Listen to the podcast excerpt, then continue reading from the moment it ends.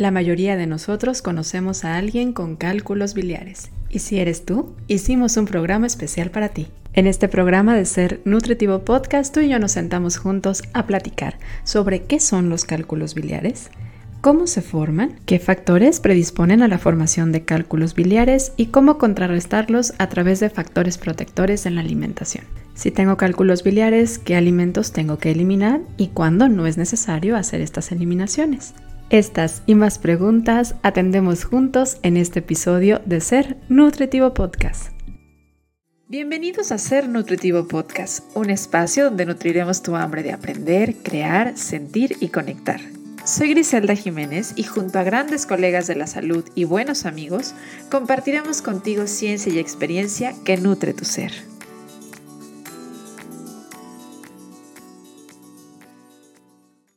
Como ya te diste cuenta en el título de este episodio, vamos a tener un programa dedicado a hablar sobre los cálculos biliares, porque estos son la razón de consulta de más de un millón de consultas ambulatorias al año y es la razón de extripar la vesícula a otro millón de personas al año en algunos países como Estados Unidos.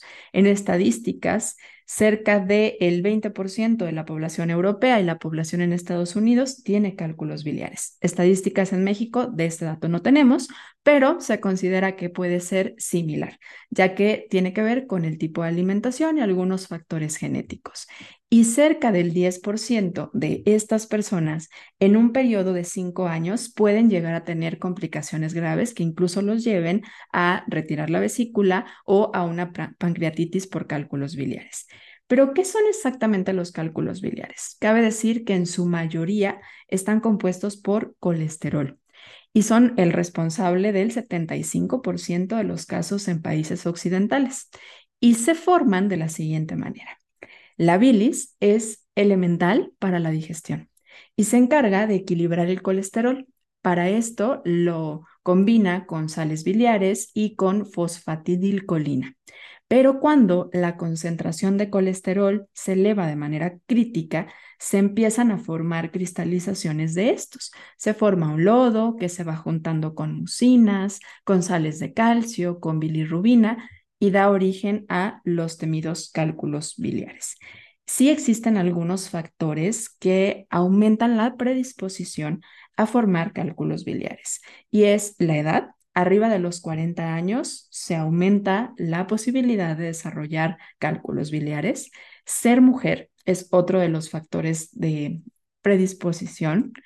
También algunos em, hábitos, tanto de alimentación como de estilo de vida, ya que en alimentación se ha visto que el consumo de una dieta alta en calorías, pero también el tema de hacer dietas restrictivas o buscar una pérdida de peso rápido a través de dietas muy bajas en calorías es otro factor de riesgo a desarrollar cálculos biliares un bajo consumo de fibra, junto a otros factores que iremos platicando, como es la falta de actividad física, etcétera, la acumulación de grasa abdominal, entre algunos otros. Incluso me gustaría mencionar que también hay algunos procesos, como es el caso de la dislipidemia, la diabetes tipo 2, el síndrome metabólico, que son condiciones muy frecuentes en países como Estados Unidos, pero también en México, ocasionan una rápida movilización del colesterol hacia la bilis y aceleran la cristalización del colesterol formando con mayor facilidad estos cálculos biliares. Así que también son factores de riesgo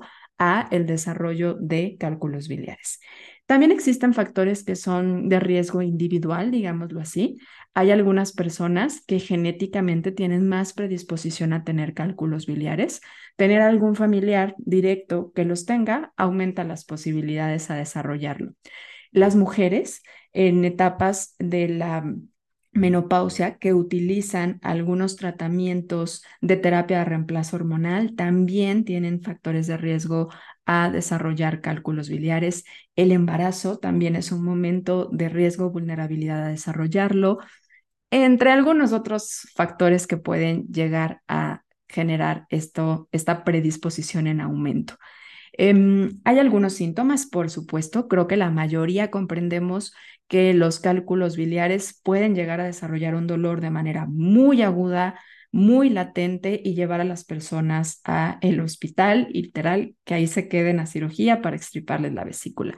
Y sí, el dolor del cólico en la parte superior del abdomen em, es uno de los principales signos de o señales que nos pueden estar hablando de eh, cálculos biliares. También la presencia de coloración amarilla, ictericia en la piel, fiebre, podrían ser algunas señales de que hay cálculos biliares eh, o problemas en sí en la vesícula biliar. Episodio de dolor que regularmente va más de alrededor de 15 o más de 15 minutos en la parte superior del abdomen, como te mencionaba, pero que se puede correr hasta la parte del hombro, incluso hasta la parte de atrás de la espalda es muy característico y puede acompañarse con náuseas por el intenso dolor y vómito. Estos son cuando los cálculos biliares dan síntomas, pero existen muchas personas que no tienen síntomas con los cálculos biliares y que simplemente identifican tenerlo porque se han realizado algún estudio como una ecografía abdominal en donde se pueden ver los cálculos biliares. La sintomatología nos está hablando de que hay un problema más latente, pero no en todos los casos es necesaria la cirugía. Y ahorita que hablemos de tratamiento, así como una untadita de tratamiento, vamos a platicar sobre esta parte. Ahora, ¿cómo se hace el diagnóstico? Como te mencionaba anteriormente, bueno, una es con los síntomas en los pacientes que lo presentan, pero a pesar de eso, a pesar de tener el dolor claro, lo que, lo, que lo confirma es una ecografía en la zona abdominal para poder identificarlos y reconocer la localización, porque esto también es elemental. Y el tamaño, que esto también es algo importante para poder decidir el tratamiento, si es razón de tratamiento, si es razón de cirugía, si es una cirugía ah, de manera inmediata o no. Y ante la sospecha, o ante la revisión y efectivamente se estén evaluando que sí están los cálculos biliares, se debe de complementar con un estudio de laboratorio donde se midan las transaminasas, las, bilirrubinas, la fosfatasa alcalina y la lipasa, que son estudios de laboratorio para conocer la función hepático-biliar. El tratamiento, cuando los cálculos biliares son asintomáticos, generalmente no requieren un tratamiento. Sin embargo, es muy común eh, el que se extripe la vesícula, pero esta debería de ser en los casos de la gente que tiene cálculos biliares asintomáticos una elección. Una elección en qué momento se realiza, si se realiza o no, aunque la, data, la investigación, pues nos hace saber que em, es útil de realizarse cuando ya se tienen identificados y sobre todo cuando son de buen tamaño o de mayor tamaño. Esto sería una característica importante. Em, y aunque la cirugía mm, no siempre es justificada, en muchas ocasiones se hace, algo que sí es bueno es hacerlo de manera temprana, porque cuando se llega con dolor, cuando se llega con dolor y aparte ya se tienen días con dolor, los riesgos son mayores, los riesgos a las complicaciones son mayores. Incluso hay una mayor tasa de morbilidad y mortalidad en estos procedimientos cuando no se realizan de manera temprana o cuando no se realizan de manera oportuna, evidentemente.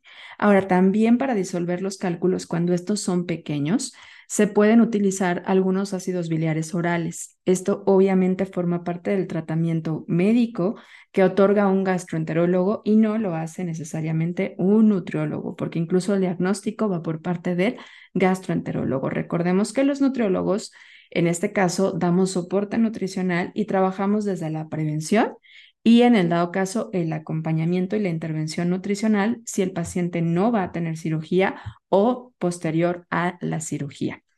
Se han realizado algunos estudios que también identifican factores dietéticos que pueden tanto promover como prevenir la formalización de cálculos biliares y aquí es donde entra la parte muy importante de la nutrición. De la parte de la promoción o favorecer a que se formen los cálculos biliares, el consumo alto de hidratos de carbono refinados son un factor de riesgo a la formación de los cálculos biliares. Platiquemos de un estudio. En un estudio de corte prospectivo a 12 años entre hombres estadounidenses se encontró que aquellos con mayor ingesta de hidratos de carbono refinados tenían hasta un 60% más riesgo de desarrollar cálculos biliares en comparación a aquellos que tenían un bajo consumo de azúcares refinados. También, esto ya lo platicamos un poco, tiene que ver con que el hecho de no tener un buen metabolismo de la glucosa o tener alteraciones como resistencia a la insulina, eh, hiperinsulinemia o diabetes mellitus tipo 2 aumenta la presencia o, favorece a la formación de los cálculos biliares, como lo platiqué anteriormente. También ciclos de, de, alteraciones o cambios en el peso. Yo te platicaba anteriormente que las dietas restrictivas son una razón, son un factor que favorece, pero también estas personas que están teniendo variaciones constantes en el peso, que de hecho es una característica de aquellas personas que son dietistas crónicos, quienes están haciendo constantemente dietas para perder peso y luego vuelven a subir de peso o tienen ganancia de peso repentina, esto aumenta la posibilidad de formar cálculos biliares. Las dietas muy bajas en calorías, pero ojo, el, estudio de esta característica se ha hecho en dietas muy bajas, menores a 800 calorías, que efectivamente son dietas muy bajas en, calorías, no necesariamente en una dieta de, bajo eh, consumo calórico o donde sí se está buscando hacer un déficit calórico para la persona, es en las dietas menores a 800 calorías, que en realidad es que no son recomendadas y que hoy en día nos hemos dado cuenta que no es el camino porque incluso llevan al otro factor de predisposición que son los cambios constantes en el peso. En los niveles altos de insulina, como te mencioné anteriormente, que esto es algo muy constante en la población mexicana, los niveles elevados de insulina actúan como un factor de riesgo independiente a la formación de cálculos biliares. La prevalencia del índice OMA elevado es un factor de riesgo a generar sí obesidad, sí acumulación de grasa abdominal y esto favorece en sí a la formación de cálculos biliares. Otro punto también que puede ser eh, un factor de riesgo, te mencionaba yo anteriormente a las embarazadas, que en el embarazo es un momento en el que se pueden generar más. Una de las razones son los cambios a niveles estrogénicos, por eso también te hacía mención que el reemplazo hormonal en la parte de la menopausia es un factor de riesgo, el cambio hormonal en la mujer embarazada también es un factor de riesgo y se suma aún más cuando las mujeres embarazadas tienen un alto consumo de hidratos de carbono, particularmente fructosa. Y esto no me estoy hablando, no estoy hablando de la fructosa que viene como tal en las frutas, sino añadida, que es uno de los edulcorantes que se utiliza de manera muy frecuente en la industria alimentaria para dar dulzor a muchas bebidas, como refrescos, entre otras. Entonces, esto es un factor de riesgo que favorece a la formación de cálculos biliares. En general, la dieta occidental, la típica dieta occidental, es un factor de riesgo por sus características per se. Bajo consumo de fibra, alto consumo de lípidos, em, alta cantidad de calorías, etcétera. Pero esta también entraría en un factor de riesgo en cuestión alimentaria, porque la fibra es algo que nos puede ayudar a cuidar o a prevenir la formación de cálculos biliares, recordando que la fibra puede actuar como un amortiguador o como un secuestrador del consumo de grasas y de azúcares. ¿Sabías que ahora Spotify te permite calificar tus podcasts favoritos? Si estamos dentro de tu lista, califícanos con 5 estrellas. Esto nos ayuda a posicionarnos de mejor manera en Spotify y lograr crecer nuestra comunidad. ¿Cómo hacerlo? Ingresa al perfil de Ser Nutritivo Podcast en Spotify. A un lado de la campanita encontrarás tres puntos en vertical seguido del texto que dice calificar este programa. Califícanos y ayúdanos a crecer. Ahora sí, regresamos al episodio. Otro es el bajo consumo de la vitamina C. La vitamina C desempeña un papel clave en el equilibrio del colesterol. Es un antioxidante importante y en sí promueve la conversión de colesterol en ácidos biliares. La deficiencia de vitamina C se asocia con un mayor riesgo a formación de cálculos biliares y se ha visto que la suplementación incluso puede ser preventiva de la formación de los cálculos biliares. Ahorita vamos a platicar un poco más al respecto. Otra y nos acercamos a las, a las últimas de, las, de los factores que favorecen dietéticamente a la formación de cálculos biliares, es el efecto del consumo alto de leguminosas. Ojo, no radicalices esta información, las leguminosas son un alimento muy nutritivo, pero sí se ha visto que una dieta basada con un alto consumo de leguminosas, particularmente frijoles, que no quiere decir que las dejes de comer, solamente tienen, pueden, pueden ser parte de una alimentación, pero si, puede, si, si no está la cantidad de vitamina C, el ejercicio, si no estás cuidando y, estás excedente el consumo de azúcares añadidos, ya hay varios factores de riesgo, hay que moderar el consumo de las leguminosas en este caso. ¿Por qué? Una característica que tiene es que los frijoles contienen saponinas y estos pueden aumentar la secreción y la cristalización del colesterol biliar. Ojo, no lo lleves a quitar los frijoles, no necesitas quitar los frijoles. Modera su consumo si tienes factores de riesgo o le vas sumando varios de los factores de riesgo que mencioné anteriormente.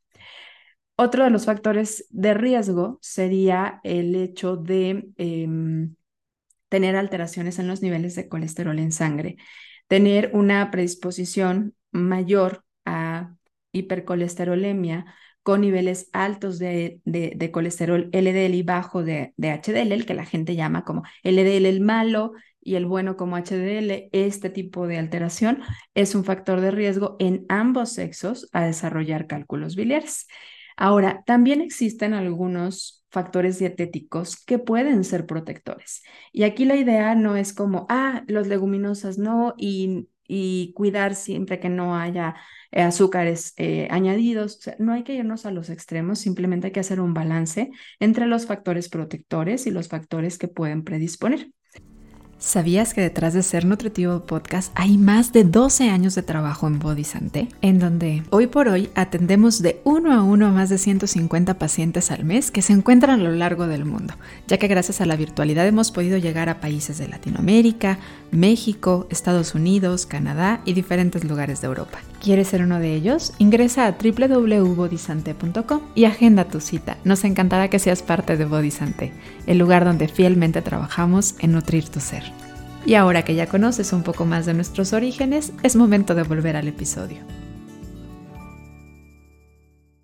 Ahora, dentro de los factores protectores, uno de ellos es evitar las comidas copiosas, abundantes y grasosas. Es útil evitarlas porque a mayor carga calórica se desencadena mayores probabilidades a un cólico biliar. También se ha visto, y esto tiene que ver más con la, con la parte de los fármacos, pero que sobre todo en aquellas personas que tienen alteraciones en el colesterol, ya sea por factores genéticos o constantemente tienen elevaciones de la colesterol, del colesterol a pesar de sus buenos hábitos, el uso de estatinas también podría ser útil para este tipo de personas porque reduce el riesgo. Si ya hablamos de que uno de los factores de riesgo es tener una deficiencia de vitamina C, del consumo de vitamina C, la suplementación sí se ha encontrado favorecedora en estos casos como un tema protector, pero también a través de la dieta. Y realmente es que la vitamina C a través de la dieta es algo muy fácil de consumir. Y reemplazar, otra estrategia sería reemplazar los azúcares y los almidones refinados por fuentes importantes de fibra, ya que la fibra es un protector, como lo hayamos platicado. Entonces, esto puede definitivamente ayudarnos. Otra de las cosas que puede ayudar es evitar los ayunos prolongados. Ojo, porque hoy en día muchas personas hablan y hablamos incluso, porque lo hemos hablado en Ser Nutritivo Podcast, hay un, hay un episodio donde hablamos de ayuno intermitente junto a Sofía Cienfuegos, muy interesante. Em, el ayuno prolongado tiene muchas utilidades y puede ser muy favorecedor para muchas personas, pero para otras con muchos factores de riesgo, incluso quienes ya tengan algunos cálculos biliares que no sean eh, dolorosos o sintomáticos, los ayunos prolongados pueden ser un factor de riesgo a desarrollar más cálculos biliares o aumentar el dolor o generar dolor. Entonces, esto puede ser em, una forma de esclarecer cómo esta recomendación en donde decimos cómo no todo es para todos o cómo si el ayuno tiene sus ventajas, no hay que polarizarlo a todas las personas porque no todas las personas se benefician de ello. Otra de las cosas o nutrientes que pueden ser muy favorecedoras en este caso es el consumo de fuentes de ácidos grasos omega 3. Se ha visto que esto es una manera de prevención. En una persona que está en una fase eh, donde ya hay dolor de forma aguda, no necesariamente podría ser lo más benéfico en ese momento, pero a manera de protección el consumo de ácidos grasos de omega 3, las grasas monosaturadas con el consumo de fibra pueden ayudar a prevenir las elevaciones de colesterol LDL y pueden ayudar a subir el colesterol HDL. Ya vimos que este es un factor de riesgo que se puede disminuir al momento de estar consumiendo ácidos grasos de omega 3. Mm, también se ha visto, de hecho, en tema de suplementación, el consumo de suplementos de ácidos grasos omega 3 disminuye la, la mejora la composición de la bilis y evita la formación de cálculos biliares. El consumo de pescado también podría ser una, una forma de mejorar el movimiento de la vesícula biliar y evitar que se formen estos cristalitos o estas, estos cálculos biliares.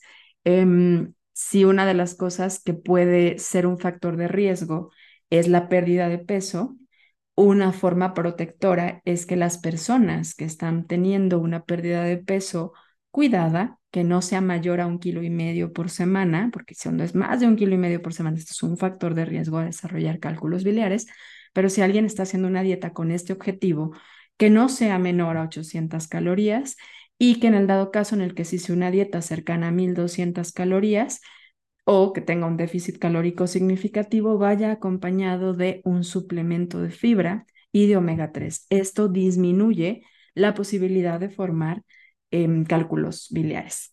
También se ha visto que el, que el café puede tener algunos efectos un poquito mm, controvertidos en algunos estudios. Hay quienes hablan de que puede tener un efecto protector porque eh, mejora la secreción y el movimiento tanto eh, intestinal como en la parte de la vesícula biliar. Pero bueno, hay quienes consideran que puede ser todo lo contrario, entonces aquí hay controversia con el tema del café. Con la suplementación de la vitamina C, sí, como se ha visto que es uno de los factores de riesgo, sí se ha estudiado la parte de la suplementación en quienes tienen un cúmulo de factores de riesgo, porque evita la cristalización del colesterol, entonces se puede llegar a suplementar entre una suplementación de 500 a 1 gramo al día, puede ser favorecedor, se ha visto que disminuye la, eh, hay, una disminución significativa entre la población que sí consume suplementación de vitamina C versus la que no consume en las em, incidencias a la formación de cálculos biliares. Ahora, una recomendación popular cuando una persona tiene cálculos biliares es disminuir el consumo de alimentos colecistoquinéticos. Los colecistoquinéticos o los alimentos colecistoquinéticos estimulan a la contracción de la vesícula biliar. En algunos casos, eliminar este tipo de alimentos o reducirlos podría llegar a ser beneficioso, pero en otros podría llegar a ser muy desfavorecedor, ya que los alimentos colecistoquinéticos, al estimular la contracción de la vesícula biliar, ayudan a la digestión de las grasas. Entonces, a manera de prevención, no es útil quitarlos. A manera de tratamiento en una fase aguda de dolor, puede llegar a ser útil. En aquellas personas que a lo mejor están en espera de una cirugía, están teniendo que atrasar una cirugía o están teniendo algún proceso infeccioso, también podría llegar a ser útil, pero no en todos los casos. Entonces, casos agudos con síntomas agudos de dolor podría ser útil porque evitarían el dolor. Los alimentos colecitoquinéticos podrían aumentar la sintomatología por el aumento de la contracción en alguien que esté trayendo una infección o que esté teniendo un proceso inflamatorio muy latente también en alguien que esté manifestando, además de esto, los problemas digestivos, también podría ser útil disminuirlo o después de una cirugía de extracción de la vesícula biliar, de extripar la vesícula biliar, podría ser útil también disminuir los alimentos colecistoquinéticos, pero no a manera de prevención y no en todos los casos, incluso los pacientes asintomáticos que llegan a conocer su diagnóstico porque eh, les hicieron un eco abdominal para ver cómo estaban o para revisar su hígado o así, y se dieron cuenta que lo tenían, no necesariamente se van a ver con algún beneficio al reducir el consumo de estos alimentos, porque incluso muchos de estos alimentos son alimentos que entrarían en un tipo de alimentación, en un patrón dietético, un patrón alimentario muy benéfico. El aguacate, el aceite de oliva, los frutos secos como las nueces, las almendras, el huevo, algunos pescados grasos como el salmón, la chía, la linaza, la trucha, la manzana, la ciruela, eh, algunas especies y condimentos como el jengibre, la pimienta de cayena entrarían en estos alimentos que son eh, colecistoquinéticos y no es necesario que todas las personas lo quiten. En conclusión, para entender y manejar los cálculos biliares es definitivamente es un viaje individualizado y que además es multifacético. Para quienes enfrentan esta condición es crucial, siento yo, reconocer una, que no están solos y que hay un abanico de factores que pueden estarlo generando, que pueden ser desde factores genéticos hasta factores alimentarios, que, que pueden ser lo que están generando el problema y que pues no necesariamente es como su culpa o es algo totalmente modificable. Los alimentos sí, la alimentación en sí sí juega un papel esencial, un papel central, tanto en la prevención como en el tratamiento, como en el acompañamiento de pacientes que ya hayan tenido que ser intervenidos quirúrgicamente, porque para algunos puede em, generar alivio, para otros protección y para otros esta parte de soporte para evitar los síntomas. Evitar, hay recomendaciones muy básicas como evitar las comidas copiosas, el tema de los ayunos largos, meter alimentos altos en fibra, que forma parte de una de las recomendaciones básicas y que forma parte de un patrón dietario ideal, el consumir alimentos ricos en vitamina C, que además nos, nos devuelven a una recomendación de irnos a las frutas y verduras, porque son de los alimentos más densos en fuentes de vitamina C. La moderación de ciertos alimentos, si es que ya traes esta sintomatología, como los colecistoquinéticos, podría llegar a ser útil, pero no hay que generalizarla en todos los casos. Y tomar en cuenta esto, que cada persona es única y que lo que funciona para uno no necesariamente va a ser igual de efectivo para otro. De aquí la relevancia del acompañamiento de un profesional de la salud para que el paciente conozca, reconozca tanto los factores de riesgo, tenga conductas preventivas, pero en el dado caso en el que ya esté el diagnóstico, tenga conductas de acompañamiento y en el dado caso de ya estar en un em, tratamiento postquirúrgico también. ¿Para qué? Para que los síntomas sean más nobles con la persona. Y yo creo que dentro de esta parte del acompañamiento del profesional de la salud, un diálogo abierto sobre los síntomas, sobre la parte de, del enfoque de personalización y de hacerlo desde un lado compasivo, porque no es fácil. Yo platicaba hace poco con uno de mis pacientes que siempre el tratamiento de algunas condiciones la parte nutricional se vuelve más compleja. No es lo mismo el trabajo desde la parte de la prevención, de la educación en nutrición, a cuando ya hay que abordar ciertas condiciones de salud. Así que reconocer que se requiere personalización y compasión es elemental. Aunque los cálculos biliares pueden ser un desafío, porque sí, sí pueden llegar a serlo, tanto en el servicio de salud como también en la persona y en la familia, también son una oportunidad para poder adoptar hábitos más saludables, para trabajar la, resiliencia, para comprender que se requiere apoyo en este viaje, que hay que hacer esto con paciencia, trabajar la comprensión, trabajar el autocuidado, el autoconocimiento. Entonces veámoslo, este desafío también como una oportunidad. Aquí entra el punto de eh, trabajar con empatía hacia uno mismo. ¿sí? Tener este acompañamiento profesional definitivamente es parte de los pilares para poder tener herramientas para enfrentar los desafíos que genera tener cálculos biliares y cualquier otra condición de salud, pero hacerlo desde un lado mm, compasivo, empático y que aparte permita llevar a la persona a mejorar sus hábitos de alimentación para prevenir no solamente la formación de cálculos biliares o para tratarlas, sino también para prevenir otras enfermedades que podrían darse de no tener un estilo de vida saludable. Espero que hayas disfrutado este programa y que hayamos logrado el objetivo y propósito que nos puso nuestra comunidad del Plus en Instagram. Tenemos una comunidad del Plus. Dentro de la cuenta de Nutrióloga Gris puedes ingresar al canal de difusión en donde compartimos con nuestra comunidad semana a semana un plus sobre el tema que estamos tratando y con ellos platicamos y de repente les preguntamos qué quieren escuchar también por aquí.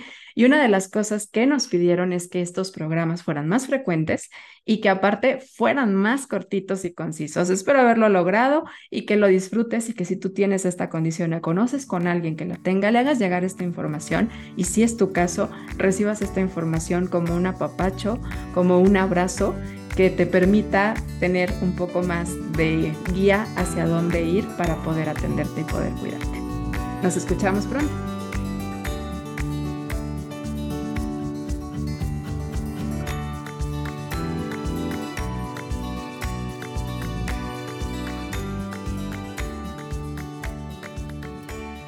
¿Tienes algo que compartir en Ser Nutritivo Podcast? Si eres profesional de la salud o en temas afines al bienestar, nuestra convocatoria para ser parte de Ser Nutritivo Podcast está abierta. Asegúrate de mandar tu solicitud de manera correcta en bodysante.com diagonal Ser Nutritivo Podcast. No aplica para marcas ni promociones de servicios. Se solicitará cédula profesional que compruebe los estudios. La selección de la participación está sujeta a la validez de los criterios de la convocatoria.